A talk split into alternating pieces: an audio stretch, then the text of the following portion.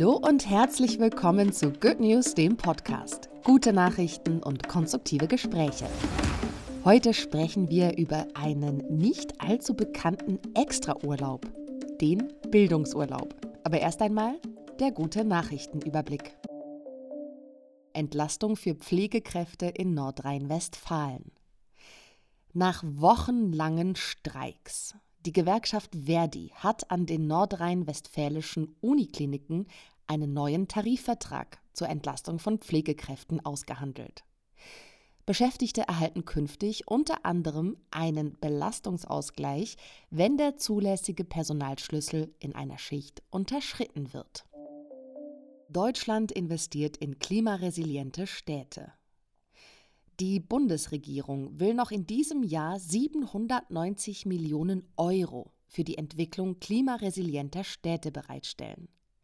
Das neue Bundesprogramm Anpassung urbaner Räume an den Klimawandel wurde bereits vorgestellt. Russlands beste Tennisspielerin verkündet Coming Out. Russlands beste Tennisspielerin Daria Kasatkina hat öffentlich verkündet, dass sie eine Frau liebt. Mit ihrem Coming Out will die 25-Jährige ein Zeichen gegen die Diskriminierung von homosexuellen Menschen in ihrem Heimatland setzen und als Vorbild vorangehen. Indien wählt erstmals indigene Präsidentin. Indien hat ein neues Staatsoberhaupt und feiert dabei eine Premiere. Mit Draupadi Murmu wurde erstmals eine indigene Vertreterin zur neuen Präsidentin des Landes gewählt. Mehr als 4500 Parlamentarierinnen hatten an der Wahl teilgenommen. Botswana. Mutter-Kind-Übertragungsrate des HI-Virus sinkt. In Botswana übertragen immer weniger Mütter das HI-Virus auf ihre ungeborenen Kinder. Die Mutter-Kind-Übertragungsrate liegt aktuell nur noch bei einem Prozent, Tendenz weiter fallend. Tests während der Schwangerschaft und die anschließende antiretrovirale Therapie sind verantwortlich für den Erfolg. Hallo, mein Name ist Bianca, ich bin Redakteurin bei Good News und ich freue mich, dass wir heute über einen Urlaub sprechen, eine Urlaubsart, die wir ja gerne alle vergessen. Es geht nämlich um den Bildungsurlaub. Ich freue mich ganz besonders, dass wir heute wieder einmal mit Miriam sprechen, Redakteurin beim Enorm Magazin. Hallo Miriam. Hi Bianca, freut mich hier zu sein. Mich auch sehr. Du hast über ein Thema geschrieben, das ich so überhaupt nicht auf dem Schirm hatte, nämlich über den Bildungsurlaub. Was ist ein Bildungsurlaub ganz genau? Ja, interessanterweise hatte ich Bildungsurlaub auch gar nicht auf dem Schirm. Also ich wusste auch nichts von meinem Recht sozusagen und war dann natürlich begeistert davon zu erfahren ähm, im Zuge meiner Recherche. Ich habe zu dem Thema ein Interview geführt.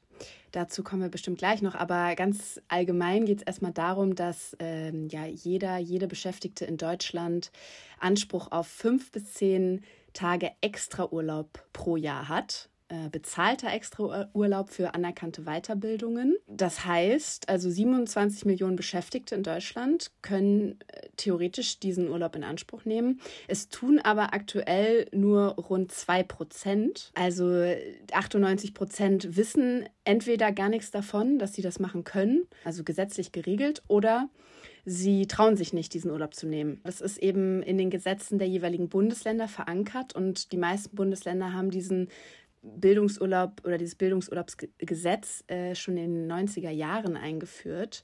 Die einzigen Bundesländer, die das nicht gemacht haben, sind Sachsen und Bayern.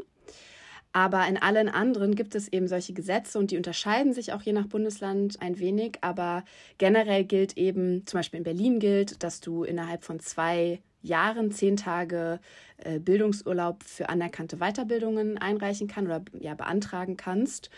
Und in Nordrhein-Westfalen sind es dann pro Jahr fünf Tage, aber du könntest theoretisch auch deinen Anspruch des aktuellen Jahres aufs nächste Jahr übertragen. Also das geht auch und so unterscheidet sich das alles ein bisschen. Der so ein Bildungsurlaub muss erstmal gar nichts mit dem Beruf zu tun haben. Das wissen die meisten nicht. Also das muss nicht irgendwie der Excel Masterkurs sein oder die, die, das Präsentationstraining oder eine Marketing-Fortbildung, sondern es kann tatsächlich auch einfach ein Yogakurs am Strand sein. Äh, es kann ja sowas Verrücktes sein wie Burnout-Prophylaxe mit Pferden. Es kann irgendwie eine Wattwanderung in der Nordsee sein. Es kann äh, ja ein Spanischkurs auf Fuerteventura sein. Es irgendwie ein Surfkurs in der Karibik. Also dem sind keine Grenzen gesetzt. Es kommt halt darauf an, wie das Bundesland das jeweils geregelt hat, weil zum Beispiel in NRW muss das Seminar, also muss der Bildungsurlaub innerhalb von 500 Kilometern von der ja, von der Landesgrenze entfernt stattfinden. In Berlin ist es vollkommen egal. Also du kannst auch wirklich nach Spanien fliegen und dort ein, ein Seminar besuchen. Und die, für die Seminargebühr musst du natürlich selber aufkommen, aber der Urlaub, der ist, der wird vom Arbeitgeber übernommen. Was denkst du, was sind die Gründe, warum nur zwei Prozent der Anspruchsberechtigten diesen Bildungsurlaub ja in Anspruch nehmen? Ja, darüber habe ich eben äh, mit Lara Körber auch gesprochen. Sie ist Mitgründerin der Plattform bildungsurlauber.de. Und zwar ist es, also das muss man sich so ein bisschen vorstellen wie so ein Reiseportal, Booking.com zum Beispiel, aber es geht noch darüber hinaus. Es ist auch eine Aufklärungsplattform zu dem Thema. Aber da kannst du halt äh, Bildungsurlaubsanbieter finden und kannst eben die ganzen Angebote nach, zum Beispiel nach Preis, nach Ort, nach Zeitraum oder Thema filtern und ähm, wirst dann eben weitergeleitet auf die jeweilige äh, Buchungs- äh, oder auf den jeweiligen Anbieter auf die Seite und kannst aber auch erstmal checken, äh, wie eigentlich die Regelung in deinem Bundesland aussieht. Das kommt dann auch nochmal drauf an, wie lange du schon im Job bist und so und dann je nachdem unterscheidet sich das ein bisschen. Aber genau, mit ihr habe ich eben ja, über die Gründe gesprochen. Warum ist es noch so unbekannt? Weil sie macht es sich dann natürlich auch zur Aufgabe, da mehr darüber aufzuklären und, und hofft eben, dass immer mehr Menschen das, dieses Recht auch in Anspruch nehmen, weil, ja, weil wir eben auch gerade in Zeiten einer Pandemie irgendwie viel mit Mental Health und irgendwie Rückenbeschwerden und so weiter zu kämpfen haben. Also äh, die Beschwerden häufen sich und im Rahmen von so einem Bildungsurlaub kann man sowas natürlich auch angehen, also so ein Problem angehen, wenn man sich eben überfordert fühlt oder eben das, ja, das Bedürfnis hat, mal wieder etwas zu lernen. Sie sagt nämlich auch selber, ja, wir haben verlernt zu lernen. Also wir versinken so ein bisschen in, in Routinen und in Arbeitsaufgaben, die sich irgendwie seit Jahren nicht so richtig verändern und fühlen uns irgendwie entweder unterfordert oder überfordert. Und da ist so ein Bildungsurlaub eben einfach eine, ein gutes Tool, um mal wieder ein bisschen Veränderung reinzubringen und um sich einfach weiterzuentwickeln. Und sie glaubt, dass wirklich die meisten nichts von ihrem Recht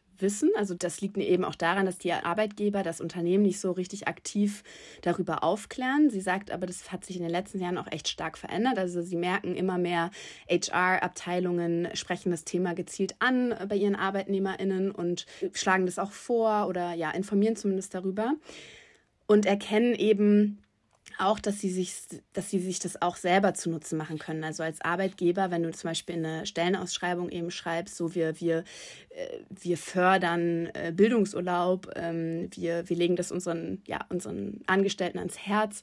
Damit kannst du natürlich auch so ein bisschen, ja, einen Eindruck schaffen, so bei uns ist New Work willkommen und wir kümmern uns irgendwie um die Gesundheit unserer Mitarbeitenden. Also immer mehr Unternehmen erkennen dieses Tool, äh, um, um Talente zu halten und um Talente zu gewinnen. Andererseits, was sie auch anspricht, ist, dass es in vielen Unternehmen noch immer nicht so wirklich eine Gönnungskultur gibt, so nennt sie das. Und zwar, äh, wenn Leute eben von dir, ihrem Recht wissen, dann ist es immer noch ja, eine Art Überwindung oder immer noch, es gibt immer noch ein Hindernis, äh, so einen Urlaub zu beantragen, weil man oder weil viele irgendwie das, das Gefühl haben, ja, das ist nicht so ganz, ähm, es wird ihnen nicht gegönnt oder sie würden dafür verurteilt werden, weil wenn sie jetzt zum Beispiel einen Yogakurs äh, beantragen, äh, Yogakurs auf Fuerteventura zum Beispiel, dann haben wohl einige noch Angst vor Verurteilung, dass irgendwie KollegInnen oder eben der Arbeitgeber, die Arbeitgeberin, dass die äh, denken, ach, was, was macht die denn jetzt hier in ihrer Arbeitszeit? Das gehört ja wohl in die Freizeit, das kann sie so in, in ihren äh, konventionellen Urlaubstagen machen. Und genau, das sind so ein bisschen die zwei großen Gründe, die auch Lara Körber eben nennt, als Begründung dafür, warum Bildungsurlaub immer noch nicht so richtig zum Standard geworden ist. Ja, kann ich mir total gut vorstellen, dass das einfach ja eine gewisse Hemmung in, oder so ein Hemmnis ist, dass man so denkt, ja, kann doch jetzt nicht eine Woche irgendwie reiten gehen oder eben Yoga auf Fuerteventura. Ich habe mich auch gerade gefragt, in vielen Betrieben ist es vielleicht auch gar nicht machbar. Ne? Also wenn ich so gucke, Jetzt unser Team bei Good News ist auch sehr, sehr klein. Wenn ich jetzt sage, ich gehe jetzt eine Woche, das, ja, die ganze Arbeit lastet ja dann auch auf den KollegInnen. Ähm, ich kann mir vorstellen, dass das auch noch so ein Grund ist, dass man so denkt, das, das liegt eigentlich gar nicht drin.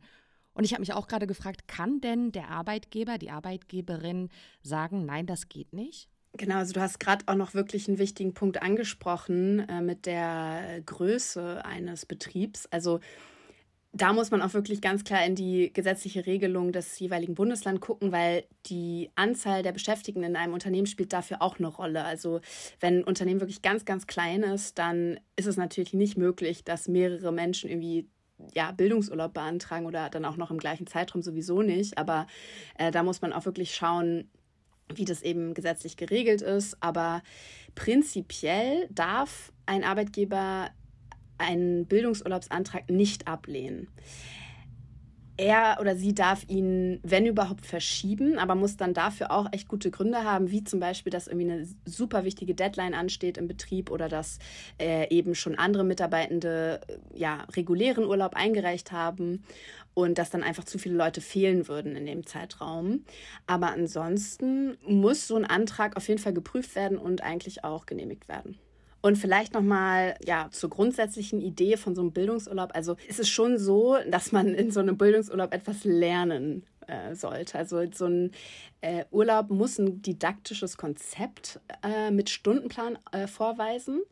Und es muss halt auch aufzeigen, okay, welchen beruflichen Mehrwert und wird denn da unterstützt. Ähm, das kann eben aber auch die, die körperliche Gesundheit sein oder die mentale Gesundheit. Das ist natürlich auch ein Mehrwert für ein Unternehmen, weil das bedeutet äh, langfristig, dass eben Mitarbeitende weniger ausfallen, dass ähm, aufgrund zum Beispiel von Rückenerkrankungen oder mentalen Erkrankungen. Der DRK-Gesundheitsreport aus dem äh, letzten Jahr, der hat eben zum Beispiel gezeigt, dass 30 Prozent der Arbeitsunfähigkeitstage auf Rückenerkrankungen und mentale Erkrankungen zurückgehen. Und wenn eben jemand aus wegen psychischer Probleme ausfällt, heißt es im Schnitt 39 Krankheitstage. Und Bildungsurlaub setzt hier eben an, weil Menschen dort ja im besten Fall eben Methoden und irgendwie Tricks lernen, die sie dann in ihren Arbeitsalltag integrieren können, um eben Rückenbeschwerden oder mentale Belastungen zu äh, ja, vorzubeugen oder zu reduzieren. Und das ist dann natürlich auch wieder ein Anreiz für ein Unternehmen, das zu fördern. Ähm, und ansonsten muss man eben als Anbieter von einem Bildungsurlaub, von solchen Seminaren, muss man eben dieses didaktische Konzept ähm, sehr gut veranschaulichen und dann eben äh, bei dem äh, jeweiligen Bildungsministerium einreichen. Und das prüft dann das Konzept, sind da genügend Zeitstunden enthalten, wird der Mehrwert deutlich, äh, was ist das Ziel und dann zertifizieren sie es im besten Fall und dann können eben die Anbieter diese Bildungsurlaubsangebote zum Beispiel bei bildungsurlauber.de einstellen. Du hast in deinem Interview eine Frage gestellt, die mir auch beim Lesen auf der Zunge lag. Nämlich, ich zitiere dich, Bildungsurlaub nehmen, um besser zu funktionieren. Das klingt ein bisschen nach toxischer New Work. Fragezeichen. Findest du, immer noch, das klingt so? Also ja, genau die Frage, die ist mir halt ähm, während meiner Recherche auch wirklich ständig im Kopf rumgeschwirrt. Und ich habe lange drüber nachgedacht und ich wurde auch so ein bisschen getriggert durch zum Beispiel durch ein, ja, eine sehr interessante Tatsache, nämlich äh, hat die Plattform bildungsurlauber.de hat eine Umfrage gestartet bei 14 DAX-Konzernen, zum Beispiel Volkswagen, Allianz und so weiter. Und ähm, dabei ist herausgekommen, zum Beispiel, dass bei Volkswagen schon etwa jeder, jede zweite Bildungsurlaub gemacht hat. Und 86 Prozent dieser 14 Unternehmen geben an, dass sie ihre Mitarbeitenden eben aktiv über ihr Recht auf Bildungsurlaub aufklären. Ähm, außerdem ermutigen 57 Prozent der Unternehmen ihre Mit Mitarbeitenden dazu, sogar aktiv Bildungsurlaub wahrzunehmen, ähm, im Rahmen von Feedbackgesprächen zum Beispiel oder durch den Betriebsrat. Und 50 Prozent der befragten Unternehmen bieten ihren Angestellten sogar in Sachsen und Bayern Bildungsurlaub an, also da, wo es eben nicht gesetzlich geregelt ist. Also sie müssten es, sie müssten es nicht anbieten. Ähm, und da dachte ich so, okay, das ist auch interessant, dass eben die großen Konzerne, ähm, bei denen ja, bei denen wahrscheinlich auch äh, entsprechende Arbeitszeiten herrschen und entsprechend ambitionierte Arbeitskultur herrscht, dass eben gerade die die diese Unternehmen äh, so ein New Work Tool sozusagen in, in den Fokus ähm, rücken.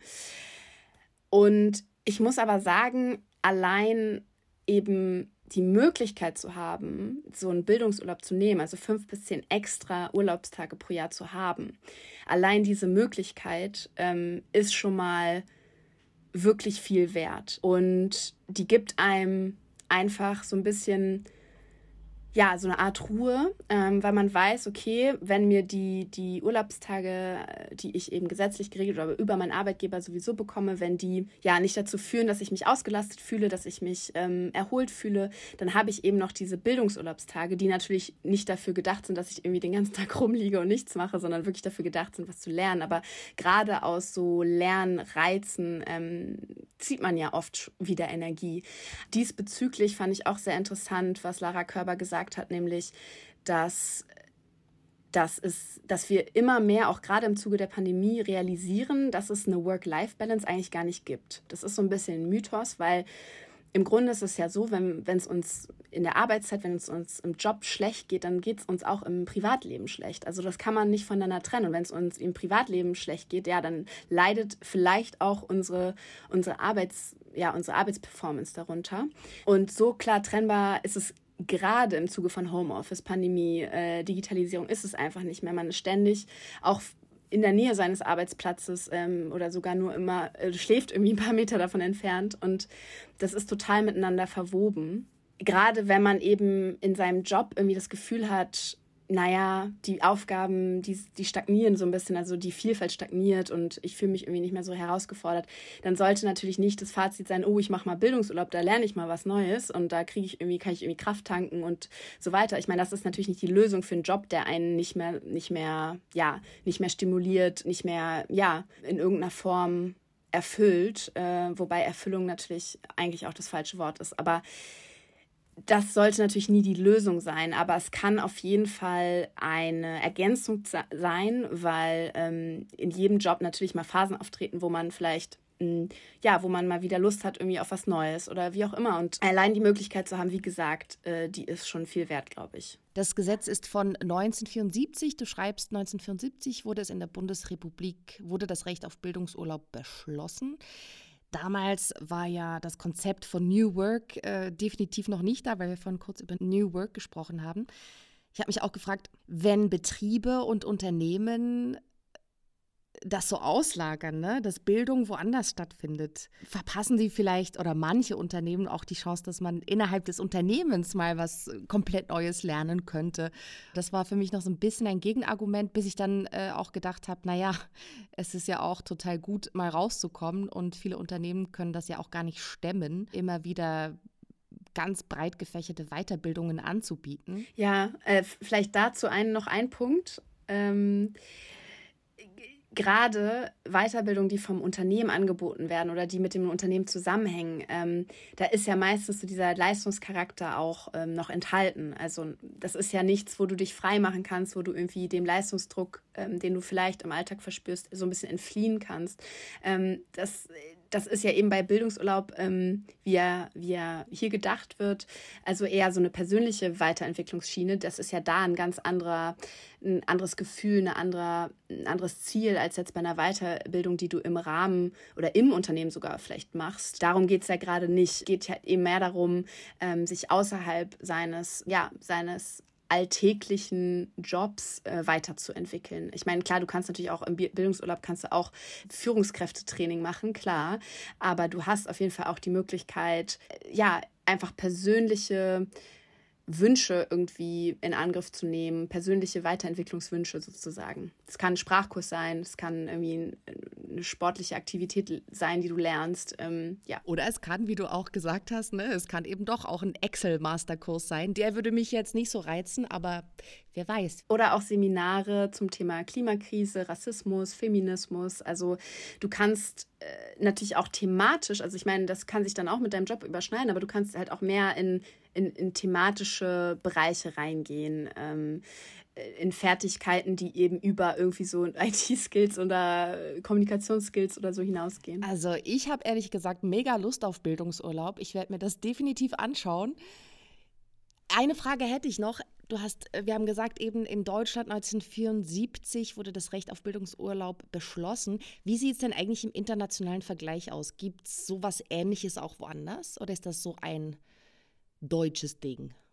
Also du wirst es nicht glauben, aber also laut Lara Körber ist Deutschland in der Hinsicht wirklich eine Art Vorreiter. Also ich konnte selbst nicht fassen, weil gerade Deutschland als New York ist jetzt nicht unbedingt bekannt als New Work ähm, ja, Pionier. Ich meine, wenn wir uns mal umschauen, äh, es gibt so viele Länder, die jetzt die Vier-Tage-Woche zum Beispiel in Angriff nehmen und da eben ja landes bundesweite Pilotprojekte starten und ich meine oder das sogar ja gesetzlich erlassen, dass man sich eben seine Arbeitszeit selber einteilen kann und die im, im Zweifel auch über vier Tage verteilen kann. Genau, aber in dem Fall ist Deutschland wirklich ziemlich ziemlich offen und ähm, das Gesetz ist eben, wie du schon sagst, ist schon echt lange her, dass das ähm, im, im Bundestag diskutiert wurde und ja eben auch ähm, festgehalten wurde. Aber danach, es zog sich natürlich noch mal ein bisschen hin, weil jedes Bundesland durfte ja sein eigenes Gesetz ausarbeiten. Also so in den 90ern waren die meisten Bundesländer dann eben damit durch.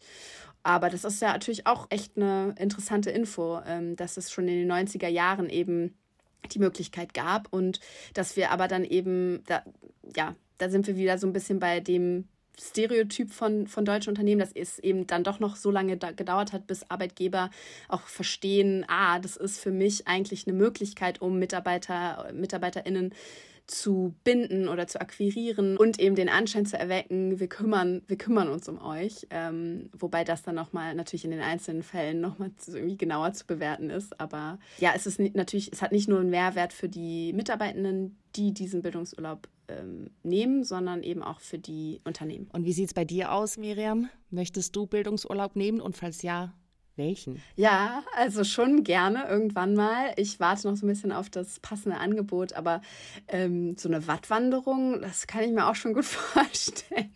Nein, also ich würde auf jeden Fall ähm, was im Bereich äh, Nachhaltigkeit auswählen. Und äh, bei der Wattwanderung geht es eben dann auch zum Beispiel darum, dass man lernt, wie die Artenvielfalt, wie es um die Artenvielfalt im, im Watt äh, bestellt ist, äh, wie man sie schützen kann, äh, wie sich, ja, wie sich die Biodiversität verändert und ähm, Genau, sowas kann ich mir gut vorstellen, aber ja, mal gucken. Und dann schreibst du direkt wahrscheinlich noch einen Artikel darüber. Ja, im Zweifel, genau. Vielen Dank, Miriam. Gerne. Good News, die besten guten Nachrichten der Woche, wurde euch präsentiert von der Good Family. Noch mehr gute Nachrichten und konstruktive Hintergrundberichte findet ihr auf goodnews.eu, in der Good News App und auf enorm-magazin.de.